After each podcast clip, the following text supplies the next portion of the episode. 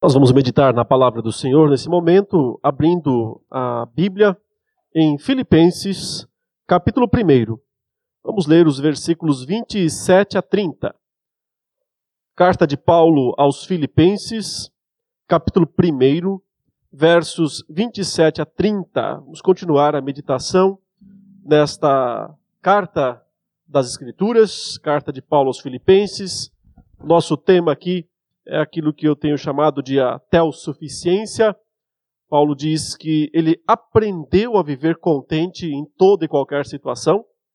E esse contentamento, essa palavra contente, quer dizer eu tenho tudo que eu preciso em Deus. Deus é suficiente para mim e Ele é a razão do contentamento do cristão, Ele é a razão da alegria do cristão. Agora vejamos aqui o que o apóstolo Paulo escreveu nesses versículos, os versos 27 a 30 da carta de Filipenses. Vivei acima de tudo, por modo digno do evangelho de Cristo, para que, ou indo ver-vos, ou estando ausente, ouça no tocante a vós outros, que estáis firmes em um só espírito, como uma só alma, lutando juntos pela fé evangélica, e que em nada estáis intimidados pelos adversários. Pois o que é para eles prova evidente de perdição, é para vós outros de salvação. E isso da parte de Deus. Porque vos foi concedida a graça de padecerdes por Cristo, e não somente de crerdes nele, pois tendes o mesmo combate que vistes em mim, e ainda agora ouvis que é o meu. Vamos orar mais uma vez, pedindo ao Senhor que utilize essa parte da sua palavra, né? essa passagem das Escrituras, para edificar as nossas vidas. Senhor, mais uma vez estamos é, suplicando ao Senhor a bênção da iluminação do Teu Espírito.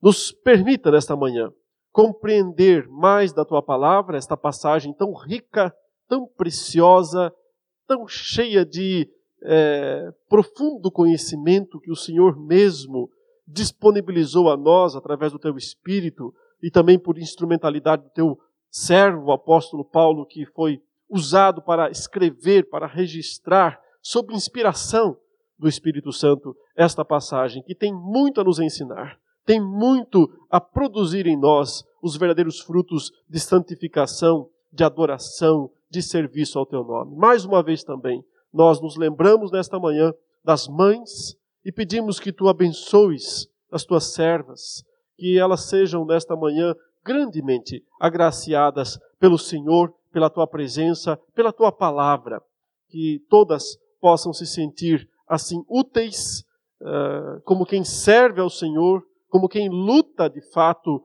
pela, pelo que importa pelo que de fato vale a pena lutar nesta vida, como essa passagem nos ensina. Sejamos todos abençoados pela instrução do Senhor neste momento. É o que nós te pedimos em nome do Senhor Jesus. Amém. Queridos, o segredo da felicidade é Deus, não há outro. Somente quando nós temos um relacionamento verdadeiro com o Senhor Jesus é que nós podemos experimentar Aquilo que Paulo disse, né, lá no capítulo 4, versículo 11, esse versículo que eu vou estar sempre relembrando na exposição desta carta. Vamos ver outra vez o que diz. É, Filipenses 4, versículo 11, ele fala: Digo isso não por causa da pobreza, porque aprendi a viver contente em toda e qualquer situação. Aprendi a viver contente. O contentamento não é algo de fato uh, que a gente experimenta do nada, mas é um aprendizado. Note, muita da alegria que nós experimentamos nessa vida é uma alegria espontânea. Espontânea por quê? Porque algo nos surpreendeu. Uma piada que nós ouvimos e produziu uh, uma alegria, nós rimos, mas aquilo é uma reação espontânea a um momento específico de diversão, de alegria, de felicidade. Mas não é sobre isso que o apóstolo Paulo está falando aqui. Ele não está falando sobre uma expressão momentânea e instantânea uh, ou espontânea de alegria ou de felicidade ou de júbilo, porque recebemos uma boa notícia, porque o nosso time ganhou, né? Nosso time já não joga faz um tempão aí, mas de alguma maneira, alguma coisa nos alegrou momentaneamente. Não é esse o caminho da verdadeira felicidade, porque a alegria espontânea, momentânea, ela tão rápido, normalmente tão rapidamente como ela vem, ela vai embora. Mas aqui o apóstolo Paulo fala num caminho da felicidade, num aprendizado. Eu aprendi, ele diz. Eu aprendi como um discípulo de Jesus. Eu aprendi a viver, ou seja, a vida inteira. Aprendi a viver contente em toda e qualquer situação. Contente, eu relembro sempre aos irmãos, é um termo utilizado uh, grandemente nos dias do apóstolo Paulo, né, em alguma, alguns grupos filosóficos dos seus dias, como os estoicos. Se você quer saber mais sobre eles, você uh, vá no Google e procura lá estoicismo ou estoicos, você vai ter um monte de coisa sobre eles. É, e esse grupo filosófico usava esse termo que Paulo usa aqui, né, contente, contentamento, e que significava para eles autossuficiência. A expressão que eles usavam e que indicava que o ser humano, para ser feliz, ele tem que ser autossuficiente. Ele tem que encontrar a, a felicidade em si mesmo, dentro de si mesmo. Mas a verdade é que é, esse é um caminho vazio. Esse é um caminho sem resultados.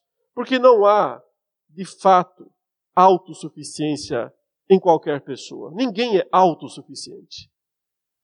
Nós todos, mais cedo ou mais tarde, percebemos isso.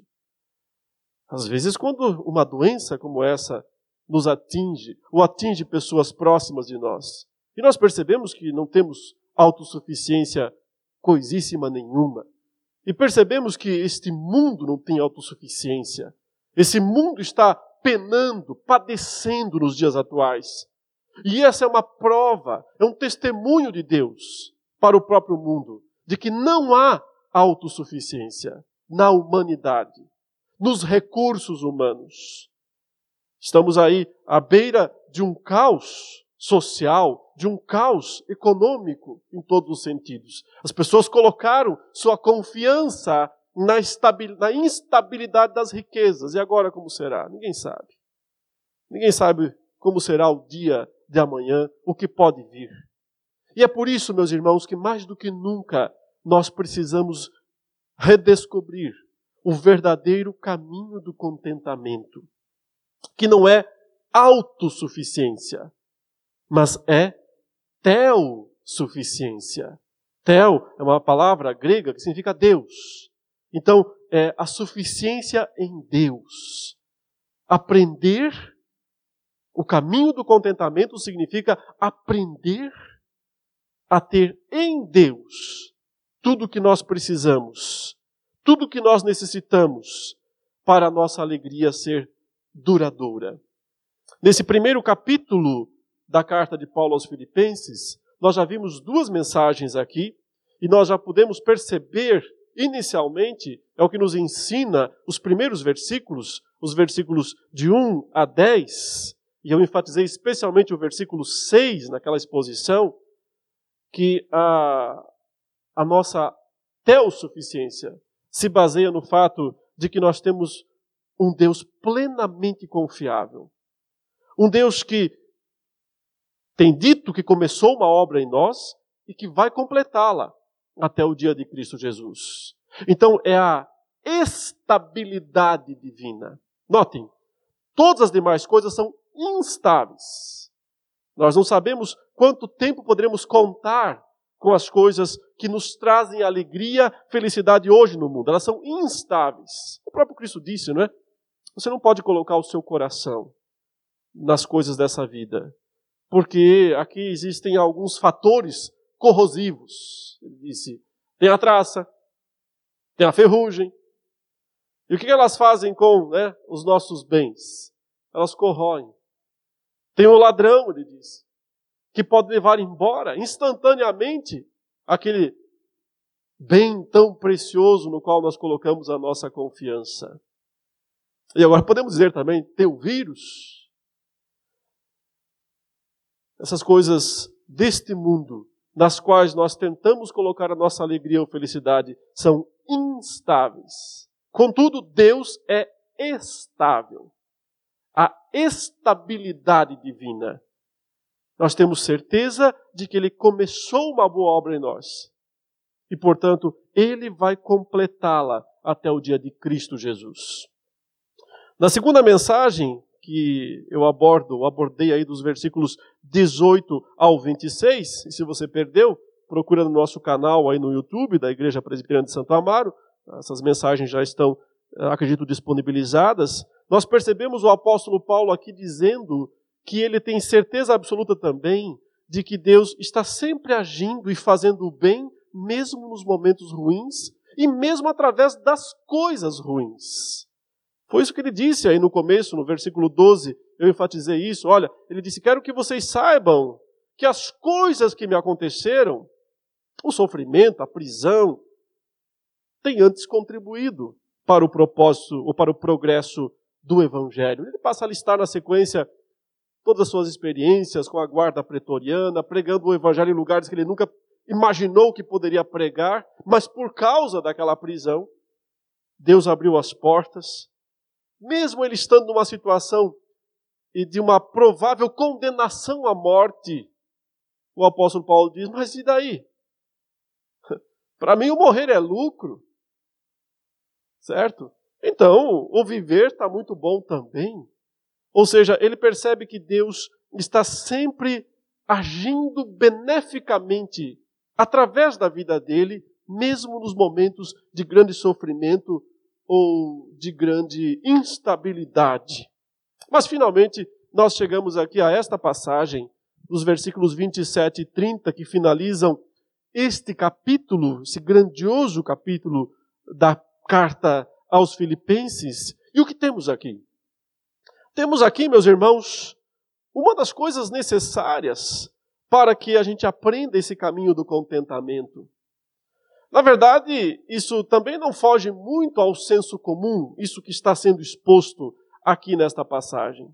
Porque uma das coisas que as pessoas precisam, mesmo que não sejam cristãs, mas que elas precisam para de alguma maneira achar que sua vida tem algum propósito, que sua vida tem algum sentido, é justamente um senso de propósito. E as pessoas buscam um senso de propósito, muitas vezes, na sua profissão. E frequentemente as profissões são muito necessárias mesmo. Imaginamos hoje em dia, né, as profissões ligadas à área da saúde, como são importantes para esse momento terrível em que nós estamos vivendo. Mas não se pode colocar toda a expectativa da vida em uma profissão. Pessoas tiveram profissões importantes no passado e depois elas desapareceram quando o mundo mudou quando foi transformado. Tantas profissões estão obsoletas hoje em dia. Foram importantes em algum momento, mas não são mais. Porque o mundo muda. No que devemos colocar o nosso senso de valor? No que devemos botar toda a nossa expectativa de vida? Numa razão? Numa causa? Qual é a causa? Qual é a sua causa? Pelo que você vive? Pelo que você respira, o que você aspira. Qual é a sua causa? Por que você existe, afinal de contas? O senso de propósito, o senso de valor. Isso é importante, sim, para a felicidade, porque é o que nos completa. É levantar e dizer: eu tenho um motivo para existir. Eu tenho, eu faço uma coisa útil. Eu faço algo importante, necessário, digno. O que é que você e eu fazemos? Que pode ser considerado útil, digno. Então, meus irmãos, o apóstolo Paulo aqui ele usa uma metáfora de algo que valia muito para os seus dias e de certa forma continua valendo muito para os dias atuais. Ele está falando aqui de ter, de ser um soldado, de lutar por uma nação, de ser um soldado que luta, que defende um país que luta, que defende uma causa. Ele diz duas vezes isso aí no texto. Observe que no versículo uh, de número 28, ele diz, ou melhor, no, no, no 27 ainda, ele diz: firmes em um só espírito, como uma só alma, lutando juntos. Lutando, essa palavra aí, lutar. E ele repete é, uma expressão semelhante, aplicando a si mesmo lá no versículo 30, quando ele diz: Porque vocês têm o mesmo combate, o mesmo combate que vistes em mim. Claro, o apóstolo Paulo está no meio de um mundo extremamente bélico, militar.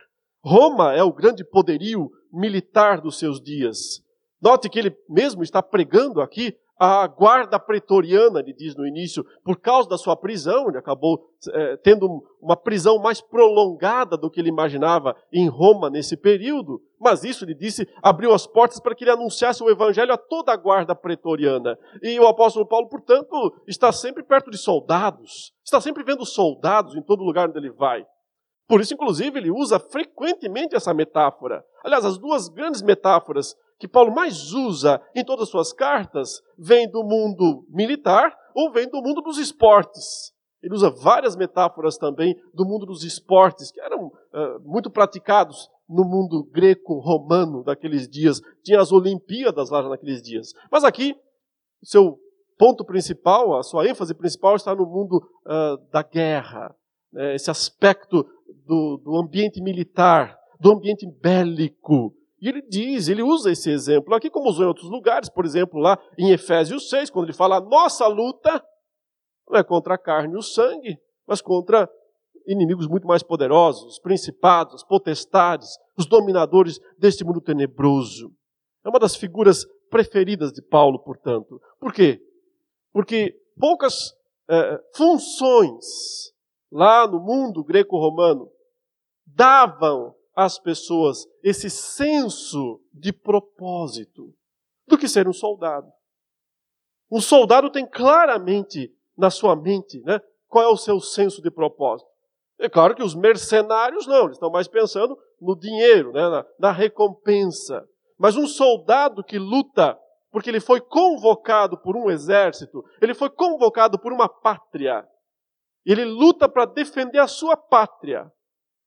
Esse soldado sabe o que está fazendo. Ele tem um senso de propósito, ele tem um senso de dever. E isso o preenche, e isso o completa de alguma maneira. Principalmente porque ele sabe né, das dificuldades que ele vai enfrentar. Então, essa é a ilustração que o apóstolo Paulo usa aqui, e eu quero explorá-la um pouco mais nessa manhã, observando agora os termos que ele utiliza. Porque, note, em primeiro lugar, no versículo 27, então, ele diz assim: Vivei acima de tudo, por modo digno do evangelho de Cristo. Note, agora veja essa palavra aí, vivei. Talvez na sua Bíblia tem aí uma notinha de rodapé, né? Nessa palavra tem um asterisco, uma cruzinha, alguma coisa indicando aí que essa palavra tem uma possível outra tradução. Se tiver, olha o que, que é, o que está dizendo aí. Por exemplo, eu estou usando aqui a versão revista e atualizada, né? a segunda edição. E aí você encontra lá a notinha de rodapé dizendo assim: Vivei no original, portai-vos como cidadãos. Está assim aí na sua Bíblia? Se tiver, está ótimo. Se não tiver, não tem problema também, porque a gente ajuda aqui a entender o significado. Mas, de fato, o termo que o apóstolo Paulo usou aqui não é a ideia de continuem vivendo, vivam apenas. Viver todo mundo vive. O que ele está usando aqui é um termo muito precioso naqueles dias para os habitantes do mundo romano. E note que ele está escrevendo para crentes aqui, cristãos, que viviam numa cidade chamada Filipos. Filipos era uma cidade já totalmente dominada pela cultura greco-romana e que tinha um privilégio. Era uma cidade onde a maior parte, não todos, mas boa parte das pessoas que nasciam ali recebiam o direito legal de ter uma espécie de um passaporte, não tinha passaporte naqueles dias, mas estou usando para você entender, um passaporte que lhes dava uma cidadania especial. justamente a cidadania romana. Por isso ele diz: portai-vos como cidadãos. Porque ele está falando, basicamente, né, muitos dos seus leitores, eles têm esse passaporte especial, como se fosse um passaporte hoje. Digamos um passaporte europeu, né, todo mundo quer ter, ou americano, lá com é, a cidadania americana, poder entrar e sair quando quiser dos Estados Unidos, sem ter que passar por imigração, sem ser barrado, sem correr o risco de ser deportado. Mais ou menos isso. Tendo a cidadania romana, ele tem livre acesso a todo o Império Romano e vários privilégios adicionais, inclusive em caso de ser preso. Paulo utilizou esse é, essa cidadania, porque ele tem também, ele tinha também. Ele utilizou algumas vezes em benefício próprio, não fez nada de errado nesse sentido. Era um direito legal, justo daqueles dias. Os filipenses também têm isso. E por isso ele diz aqui: então exerçam a cidadania de vocês. E deixa eu explorar um pouquinho mais ainda essa palavra, né? Vivei aqui. Porque a palavra grega, se você conseguir ler né, um pouquinho do grego, e você olhar lá o termo grego, você vai ver que a palavra é política. Não termina com o tica no final, mas começa com polite. Polite. Da onde vem a polis, né? A polis é cidade em grego. Note que essa expressão, é dessa expressão que vem a palavra moderna ser um ser, uma pessoa política alguém que se envolve com os assuntos da polis, com os assuntos da cidade. Ser alguém politizado. Aí essa palavra politizado é quase a mesma que está aqui no texto original, é quase idêntica. Seja politizado. Ué, mas então o apóstolo Paulo está falando de política, é isso?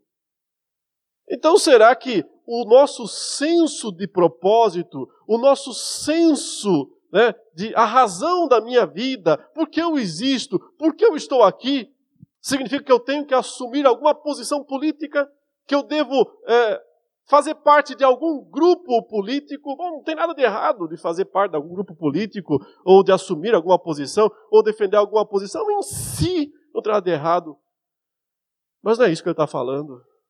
E não pode ser essa a causa, a razão principal da nossa vida. Eu sei que tem muita gente hoje, em tempos tão políticos como nós vivemos, em que tudo é politizado, a doença é politizada, para lá ou para cá, todo mundo tenta utilizar de alguma maneira em benefício da sua ideologia.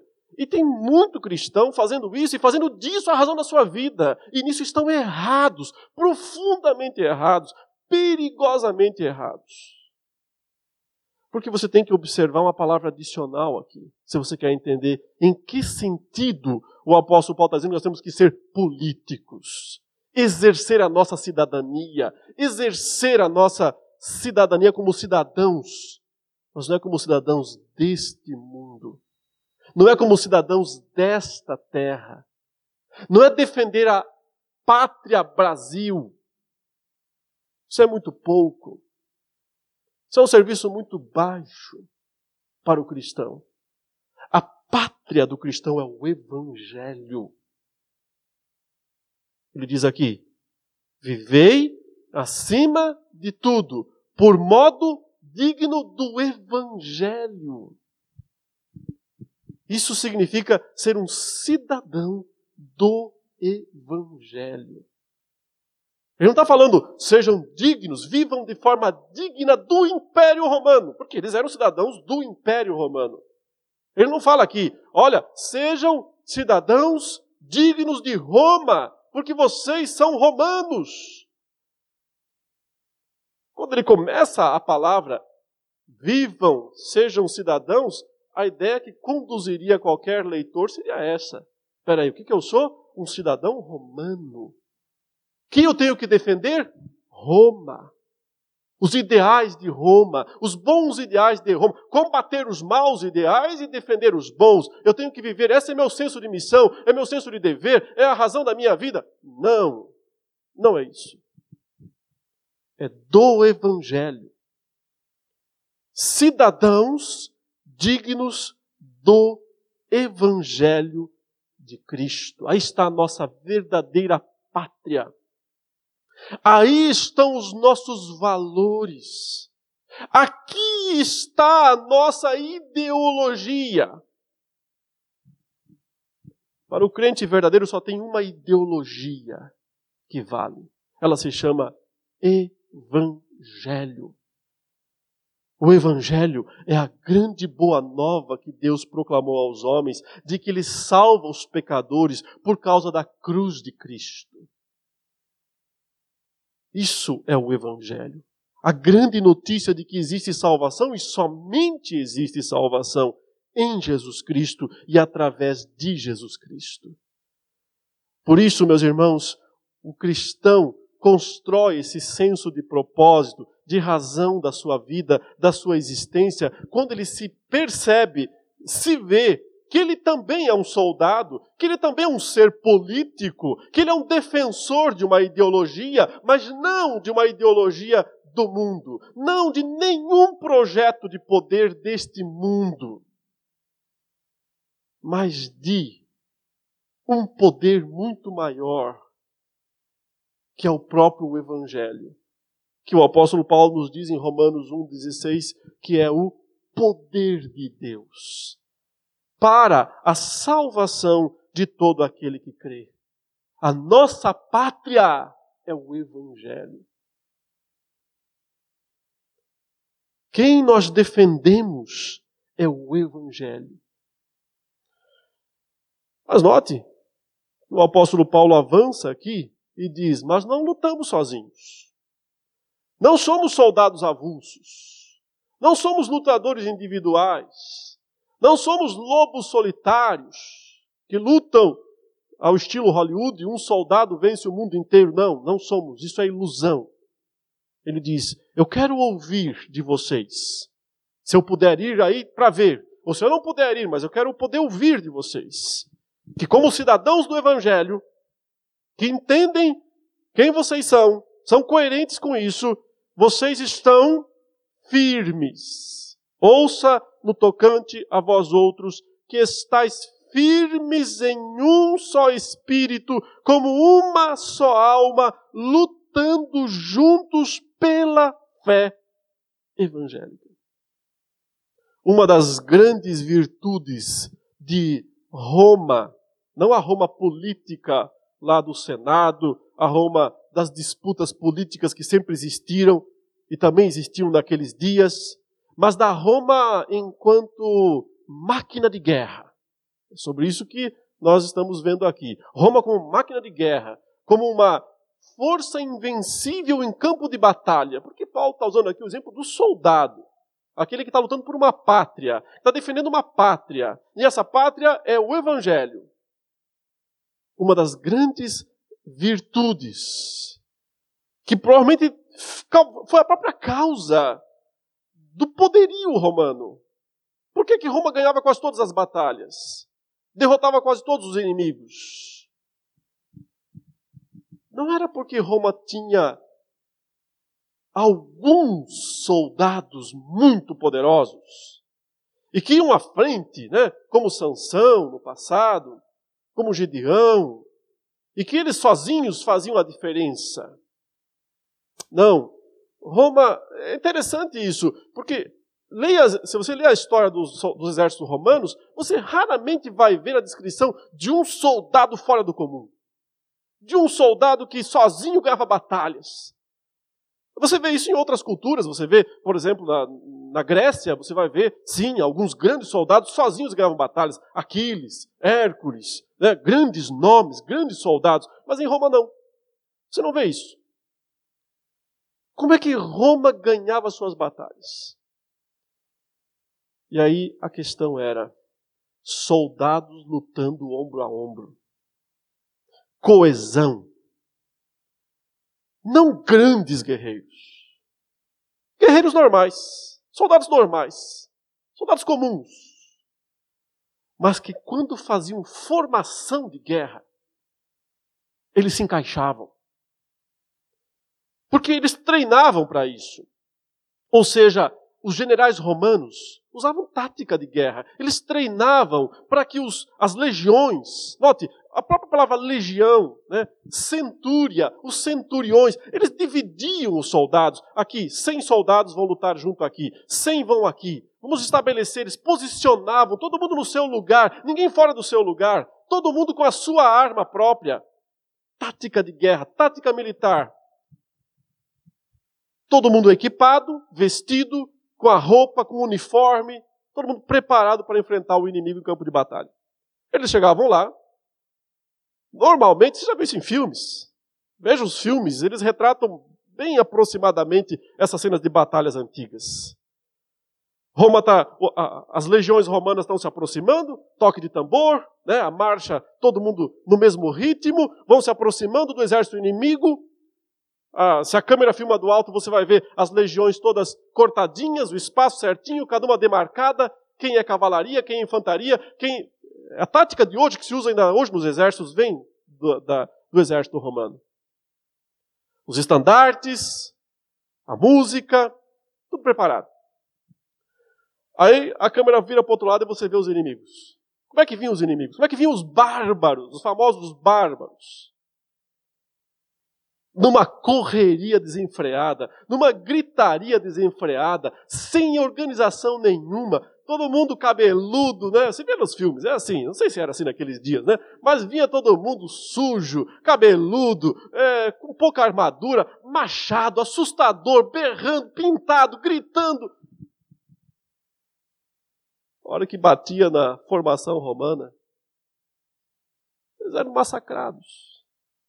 Não adianta gritar, não se ganha batalha no grito. Não adianta se pintar, não é dessa forma. Como é que Roma ganhava suas batalhas? Desse jeito que o apóstolo Paulo destaca aqui. Firmes, ou seja, os soldados todos, firmes em um só espírito, como uma só alma, lutando juntos soldadinhos comuns, cheios de medo, com medo daqueles bárbaros gigantes de dois metros de altura vindo contra eles. Sim, especialmente quando Roma foi para o norte da Europa, foi conquistar lá para cima da Alemanha, e vinha aqueles bárbaros enormes, mantendo a união, mantendo o ombro a ombro, com o seu escudo você se protege, mas protege também o seu colega do lado. Porque se o seu escudo cair, o seu colega do lado cai também. Você sabe que manter o seu escudo firme contra aquele ataque não protege apenas você, protege o seu colega, o seu soldado, companheiro do lado, protege o que está atrás, protege o que está do outro lado. Uma brecha pode significar a destruição do exército inteiro. Então, meus irmãos, o que Paulo está dizendo aqui é que a igreja do Senhor tem uma tarefa muito mais digna do que a, a que Roma possuía. Nós somos soldados que defendem uma pátria muito maior, muito mais valiosa do que essa pátria que nós vivemos hoje ou qualquer outra. É o Evangelho. Mas nós temos que aprender a lutar como soldados verdadeiros. Isso significa cooperação. Firmes, aguentando firme as pancadas, em um só espírito, como uma só alma, lutando juntos pelo que importa, pela fé evangélica. Pelo que de fato importa. A fé evangélica, a fé no Evangelho, podemos dizer dessa forma. A fé no Evangelho, a fé que vem pelo Evangelho, a fé que salva. É isso que nos causa, que nos dá vitória, senso de propósito. Não estamos sozinhos no campo de batalha, não somos soldados avulsos, não precisamos ser muito fortes. É na junção de forças que nós somos fortes. Mas ele avança, ele diz: e olha, tem adversário, não tem? Qualquer campo de batalha tem adversário, necessariamente aqui não é diferente. Ele avança no versículo 28, e que em nada estáis intimidados pelos adversários. Sim, porque aqui a cena é justamente aquela, né, daquele exército assustador, mas desorganizado. Mas assustador que vem contra os soldados romanos. Aqui, meus irmãos, o medo, o medo é a derrota. O medo é a derrota.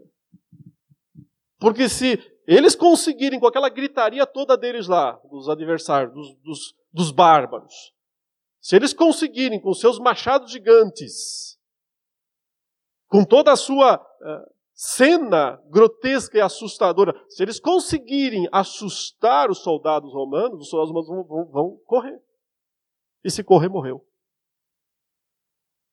Vão baixar a guarda. E se baixar a guarda, morreu. Porque a única forma da legião romana enfrentar os adversários é manter a posição.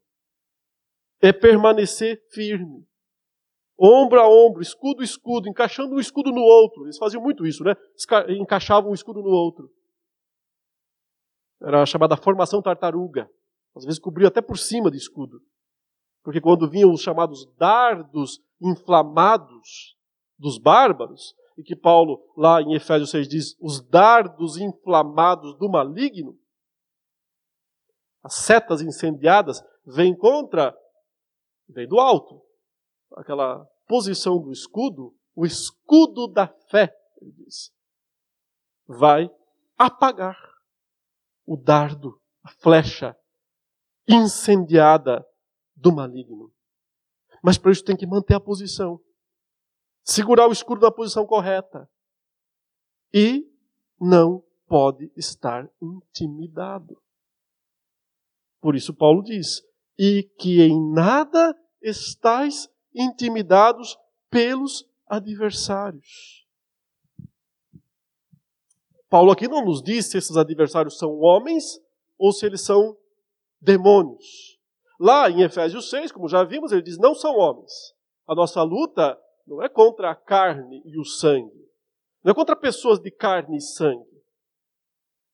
A nossa luta é contra principados, potestades, dominadores desse mundo tenebroso, as forças espirituais do mal, demônios, de todas as espécies e naturezas, ele está dizendo, que também formam um exército terrível. Mas Cristo já conquistou a vitória sobre eles na cruz. Já os derrotou juridicamente, já os derrotou legalmente. Agora eles viraram uma guerrilha terrível, terrorista, que continua tentando nos assustar. Mas quando mantemos posição, quando resistimos, o que o inimigo faz? Pedro e Tiago nos dizem: vai embora foge. Quem foge assustado é ele, não o povo de Deus. Quando o povo de Deus mantém o escudo preparado, armado. Então, em que, quando eles dizem que nada está intimidado pelos adversários, prioritariamente esses adversários não são físicos. Não são homens e mulheres, pessoas.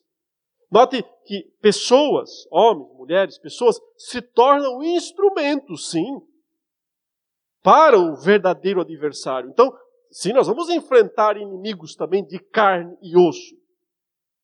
Mas é quem está por trás deles que é nosso adversário verdadeiro. Porque esse inimigo de carne e osso pode ser conquistado. Pode ser conquistado. O evangelho é o poder para conquistá-lo.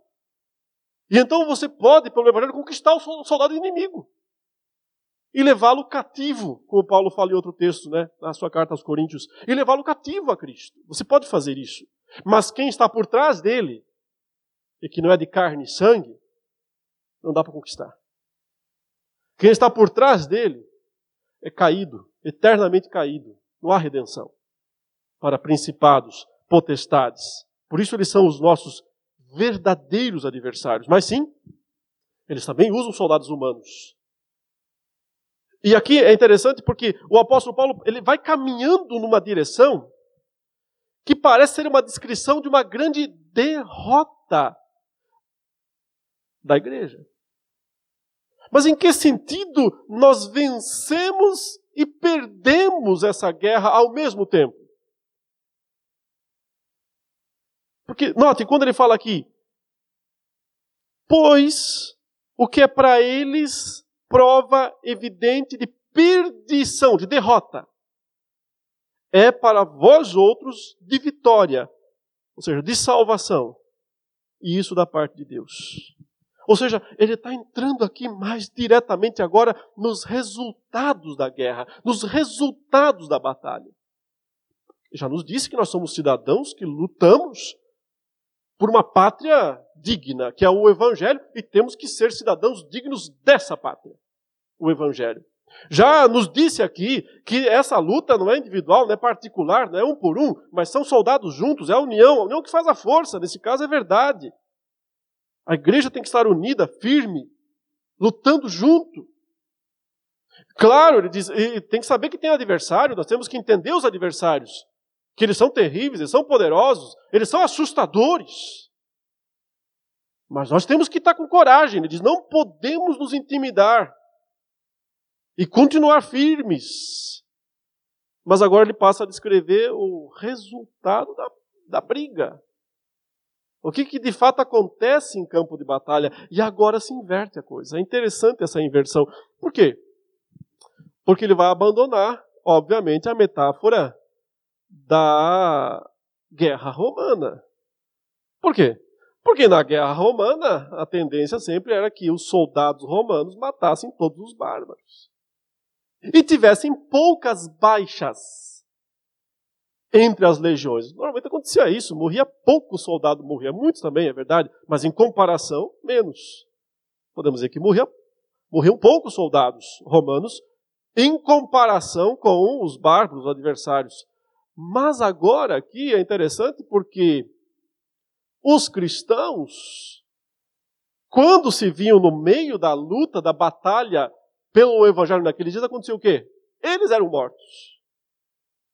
Aqui está o próprio apóstolo Paulo preso, aguardando uma condenação que de fato foi, se nós estamos corretos na leitura que nós fazemos né, dessa passagem e da data em que ele está escrevendo essa carta aos Filipenses, o resultado do julgamento que ele estava aguardando foi, foi condenação, ele foi condenado à morte foi condenado a ser decapitado, porque ele é um cidadão romano, né? não foi crucificado, mas foi decapitado, morreu de qualquer forma. Então, como é que nós podemos dizer que somos vitoriosos?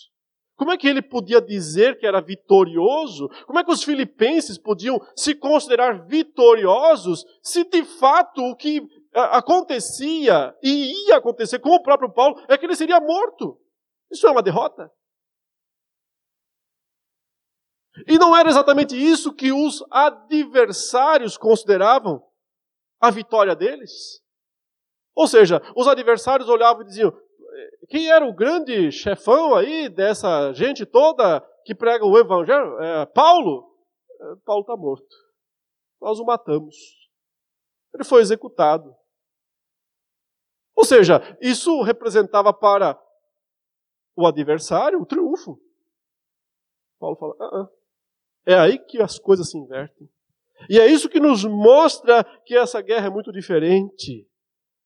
Porque, ele diz aqui, o que é para eles prova evidente de perdição, ou seja, quando eles, os ímpios, e ele está falando especialmente do que aconteceu nos seus dias, observam, veem os crentes sendo mortos, sendo massacrados, jogados aos leões, para ser devorados das, das arenas romanas, crucificados, decapitados. Ou seja, quando eles, os ímpios, por trás deles está o diabo, Satanás, veem os crentes sendo mortos, o que acontece? Eles pensam, estamos ganhando. É uma prova evidente de que vocês estão perdendo, a perdição de vocês. Ele fala: não, não, vocês não entenderam o filme, vocês não compreenderam o filme, não entenderam a mensagem. É ao contrário, ele diz. Para vós outros é de salvação e isto da parte de Deus. Por quê? Ele explica no verso 29. Porque vos foi concedida a graça de, olha que palavra, irmãos, padecer. Padecer por Cristo e não somente de crer nele.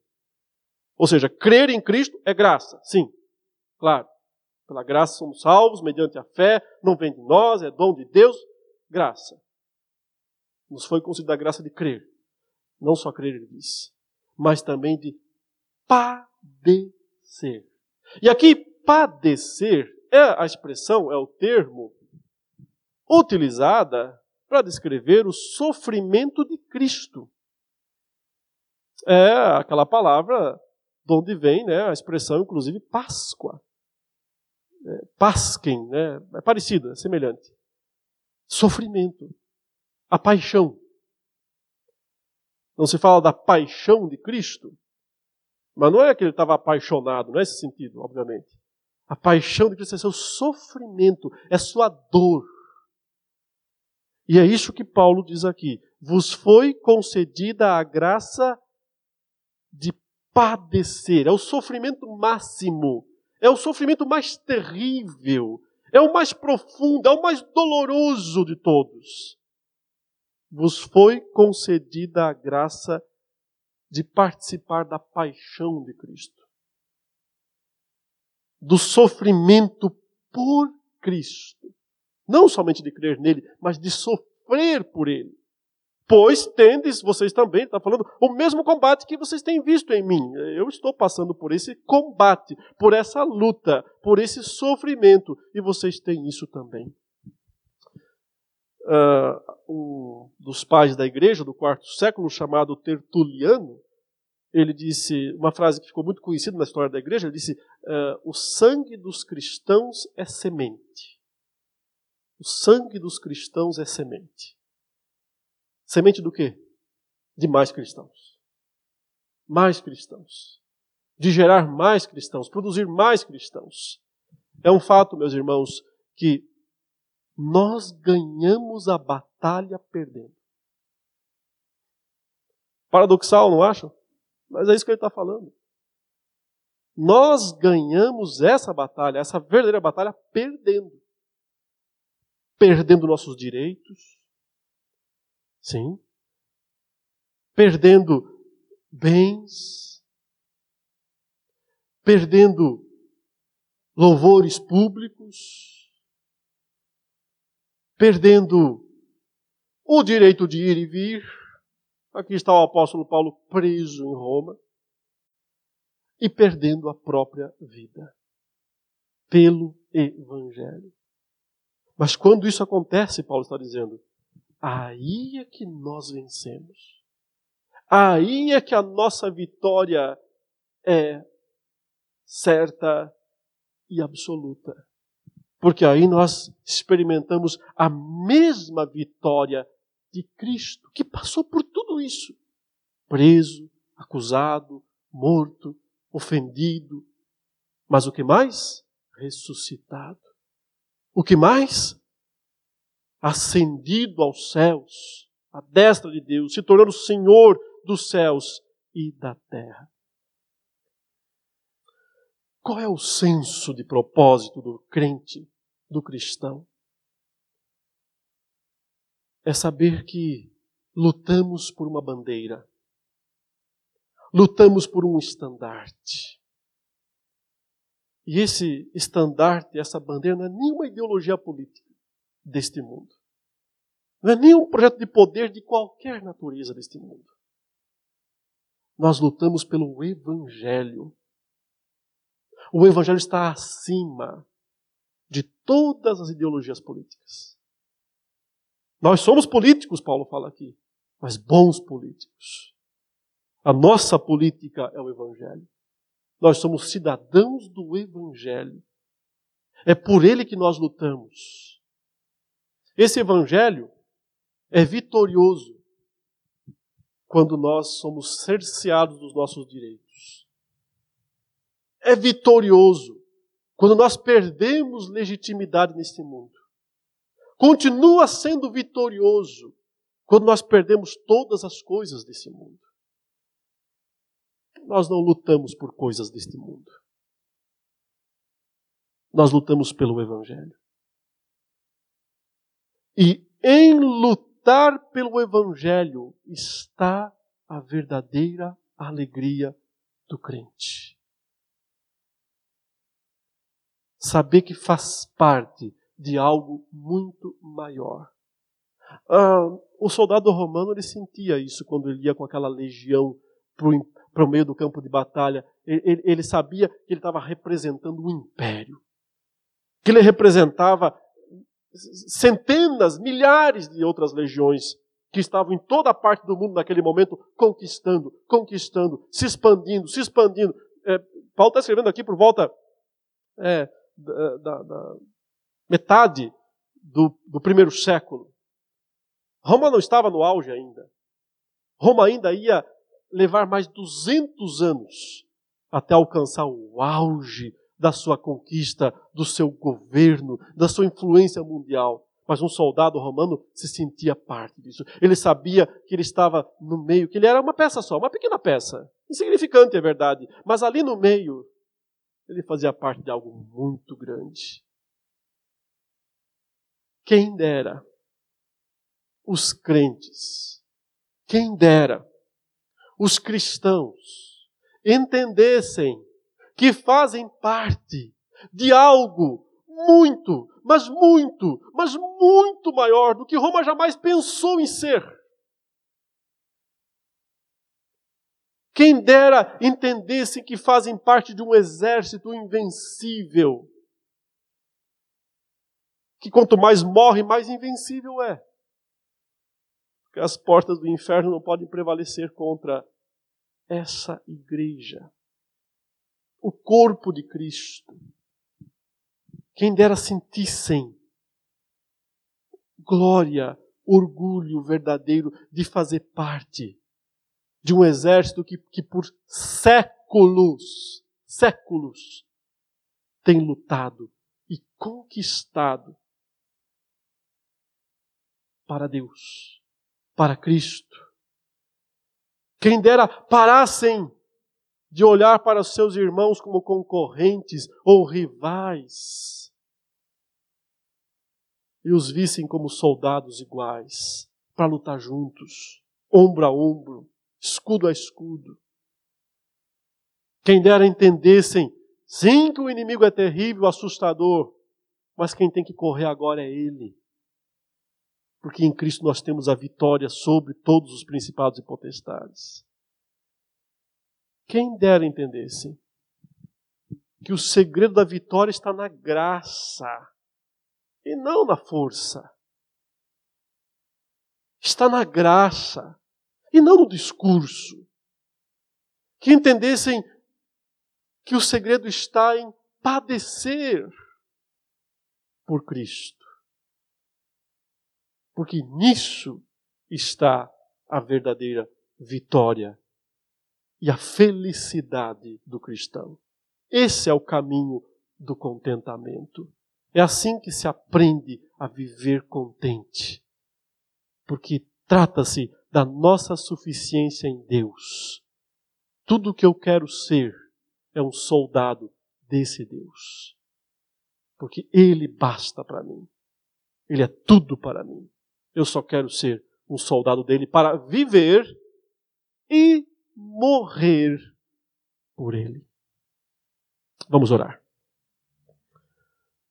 Santo e amado Pai, nós te louvamos, te bendizemos nesta manhã pela oportunidade de meditarmos a tua palavra. Pedimos que tu abençoes os nossos irmãos e irmãs, nos dando a todos mais compreensão do nosso papel, do nosso chamado, da razão pela qual o Senhor permite que estejamos aqui neste mundo ainda, não nos levaste ainda para o teu reino celestial, ainda estamos aqui, então é para lutarmos pelo que realmente vale a pena lutar, pelo Evangelho. Nos ajude, ó Deus, a sermos bons soldados de Cristo Jesus, lutando juntos e sempre satisfeitos, seguros de que o Senhor é o nosso provedor, suficiente, plenamente suficiente para nós. Nos abençoe, ó Deus, nesta manhã, todo o teu povo, em nome de Jesus. Amém.